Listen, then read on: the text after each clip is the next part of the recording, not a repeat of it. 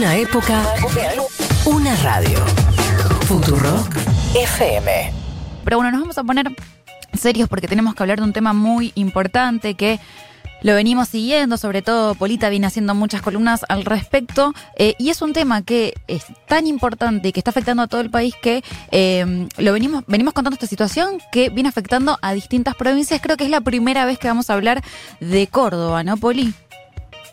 Sí, la primera vez por lo menos en columna venimos contando en algunas rondas informativas obviamente lo que pasa día a día, pero sí queríamos tomarnos el tiempo para detenernos, pensar con, con, un tiempo más, digamos, y hablar, con, fundamentalmente hablar con quienes están allí, eh, bueno, sufriendo obviamente como, como pobladores, pero también pensando en el hoy y en el futuro, en cómo quedan estos ecosistemas y cómo quedan estas sociedades destruidas por el fuego. 11 días de incendios, siguen activos algunos focos, por ejemplo, el de Alpa Corral en el sur cordobés y la estancia La Candelaria perdón, en el norte.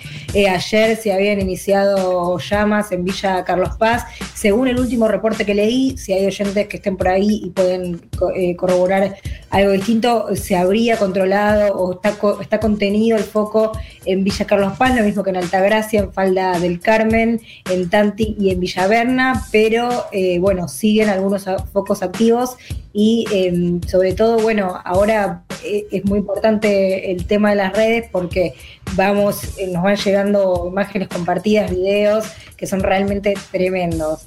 Em, mucho por decir, bueno, obviamente ni hablar de el rol de la justicia, de todo lo que venimos pensando en relación a estos episodios, pero quería arrancar, quería que escuchemos de entrada a alguien que sabe mucho del tema, él es Juan Orco, lo escuchamos en alguna oportunidad hablando del fuego general em, y ahora nos va a hablar específicamente de estas experiencias que está viendo en Córdoba, él es coordinador de la experiencia colaborativa Hacemos Bosques, forma parte también de Jardineros Sin Fronteras, que es una organización eh, de jardineros egresados de la Universidad Nacional de Córdoba. Y Juan nos cuenta primero un panorama, para arrancar un panorama general de lo que está pasando y cómo se está viviendo los incendios en Córdoba. Lo escuchamos.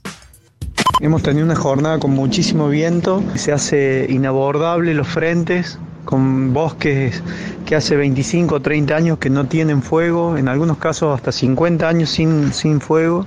Los cuarteles de bomberos se, se encuentran agotados, diezmados, los equipos técnicos realmente están sufriendo una situación de agobio en términos físicos y los equipamientos quedan obsoletos en las condiciones climáticas. Los aviones y los helicópteros no han podido estar apoyando o han apoyado circunstancialmente en algunos espacios. Uno de los incendios más eh, crudos ha sido la zona de la Paisanita, La Bolsa, al sur de Altagracia, a solo 60 kilómetros de la ciudad de Córdoba y hemos tenido incluso casos de personas que se han tenido que autoevacuar porque han visto sus casas envueltas completamente en llamas. Esto es una situación que no totalmente desmedida y eh, tenemos un nivel de, agobio y también de, silencio eh, dentro de la comunicación con el Estado provincial, cosa que hace que las organizaciones sociales y las comunidades campesinas eh, estén en alerta y demandando mayor atención. Bueno, qué importante todo lo que decía Juan. A mí me parece un testimonio recontra valioso porque introduce nociones que no estamos leyendo realmente las crónicas cotidianas de los, de los medios, por lo menos de los medios que no están en el territorio. Primero decía, bueno, hay algunos bosques que se están prendiendo fuego que hace 50 años no tenían fuego. Y después eh, dice esto, habla de agobio de la sociedad cordobesa, que me la imagino sin estar ahí, y digo por los mensajes que vamos recibiendo, y del silencio en torno a lo que está pasando y silencio respecto a la comunicación con el gobierno provincial. Eh, Juan contaba, me, contaba, y bueno, ahora lo vamos a escuchar en ese sentido, eh, que, que es imposible frenar la voluntad de los vecinos y vecinas que quieren combatir el fuego. Hemos visto varios casos, de hecho desde las autoridades provinciales han salido a pedir que esto no sea así, pero lo que cuentan es que es realmente difícil porque no hay otra, ya no dan abasto a las personas que lo tienen que hacer eh, y por eso se da esta situación. No se grabó un testimonio, Juan, respecto a esto también, así que lo escuchamos porque esto nos decía. también tenemos que reflexionar en torno al rol que están teniendo los brigadistas y también vecinos y vecinas que en forma organizada están tratando de acompañar a los bomberos, entregando agua, entregando fruta, pero no podemos frenar el impulso que tiene la gente de luchar cuerpo a cuerpo con el fuego y esto ha llevado que ya tenemos dos víctimas, dos víctimas fatales en torno a esta lucha con el, con el fuego. Eh, es realmente eh, angustiante eh, y bueno, necesitamos que el Estado tome cartas en este asunto y que propongamos la formación de brigadistas, de personas que tengan elementos técnicos, que estén formados para, para acompañar a los bomberos en situaciones de los incendios forestales de nuestros bosques nativos. Bueno, muy claro esto último, ¿no? Necesitamos, decía Juan, la formación de brigadistas que puedan combatir estos incendios. Em, y bueno, cuando hablamos de incendios, obviamente hablamos de incendios intencionales en la mayoría de los casos, donde hay que prestar especial atención. Em, salió una nota en, una, en un medio que quiero recomendar especialmente, que se llama Sala de Prensa Ambiental.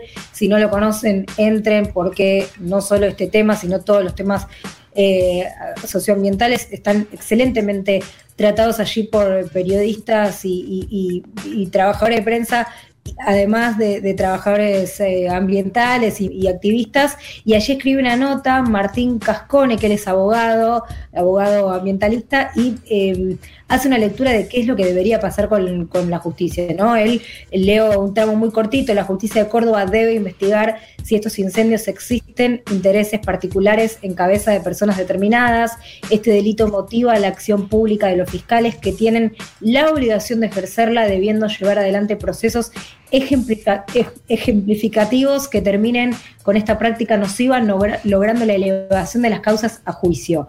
Y lo que termina diciendo Martín es que a los cordobeses no les basta con imputaciones que no lleguen a la instancia de juicio oral y que exhortan a la justicia que, aplica, que aplique este tipo de penas que pongan fin a la conducta delictiva. Esto es porque eh, un gran porcentaje, no, no, quiero mentir porque no sé específicamente el de Córdoba, eh, de estos incendios y también de los que se están dando en otras provincias son intencionales con fines extractivos, con fines inmobiliarios fundamentalmente. Y eh, bueno, no, no hay una, o sea, la sociedad solo siente la protección de la justicia cuando se lleva a cabo eh, la instancia del juicio con estas penas que hablaba Martín Cascón en sala de prensa ambiental. Vamos a escuchar para cerrar un último audio de Juan Orco, repito, eh, por las dudas si recién se engancha, él es coordinador de la experiencia colaborativa Hacemos bosques de Jardineros Sin Fronteras y laburan con todo el manejo de bosques nativos, eh, bueno, multiplicación de plantas nativas y escuelas de viverismo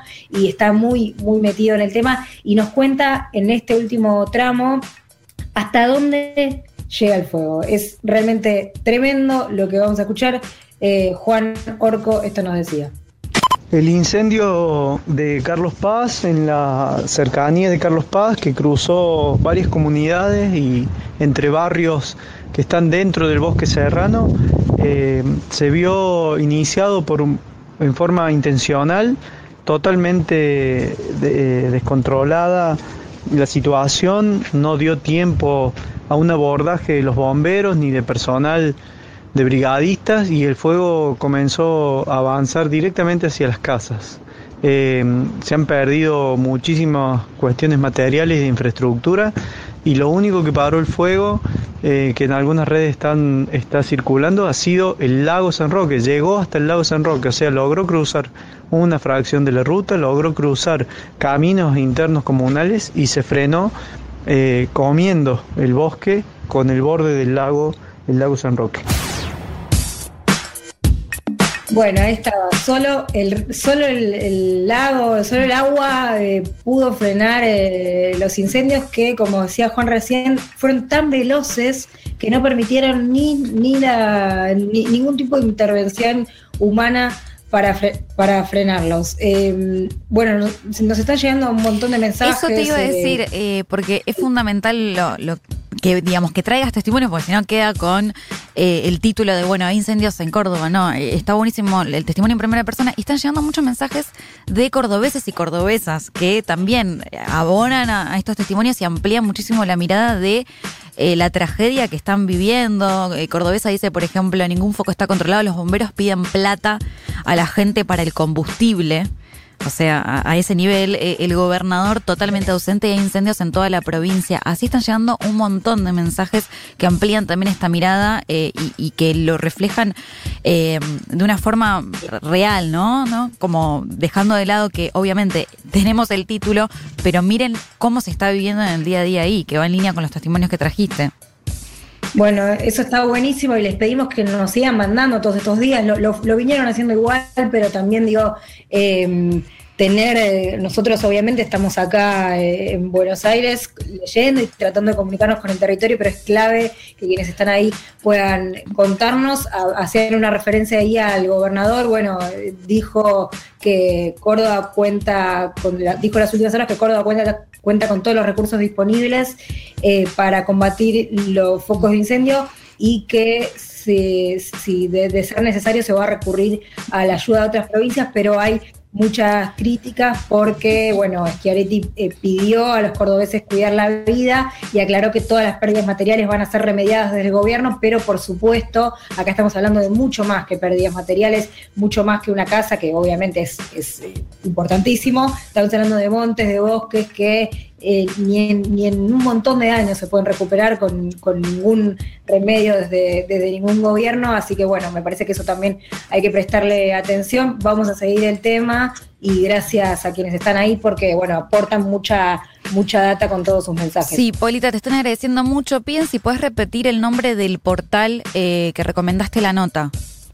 Sí, claro, es, sala de prensa ambiental, eh, muy realmente una información de, calidad en todos los temas, sala de prensa ambiental por así en Google y particularmente esta es una nota escrita por Martín Cascone, él es abogado ambientalista. Buenísimo, también quería leer otro mensaje que había llegado. El viernes a las 11, cuenta cordobesa, nos autoconvocamos en San Juan y, y Vélez Sarfiel para reclamar por este ecocidio, eh, necesitamos ayuda, eh, bueno, importante también si están ahí por, por si quieren participar, y muchísimas denuncias hacia lo que contaba Poli, ¿no? Pero digo, me parece interesante también leer esos mensajes, hacia lo que es el manejo provincial, también se hace eh, mucha alusión a lo que es el rol de los medios de comunicación y cómo eh, nos cuentan algunos testimonios que tal vez en estos casos se cubre, se da una asistencia parcial, pero después se continúan con las mismas políticas que terminan siendo contraproducentes. Entonces, también como lo decimos con muchos otros casos, que no sean medidas parches,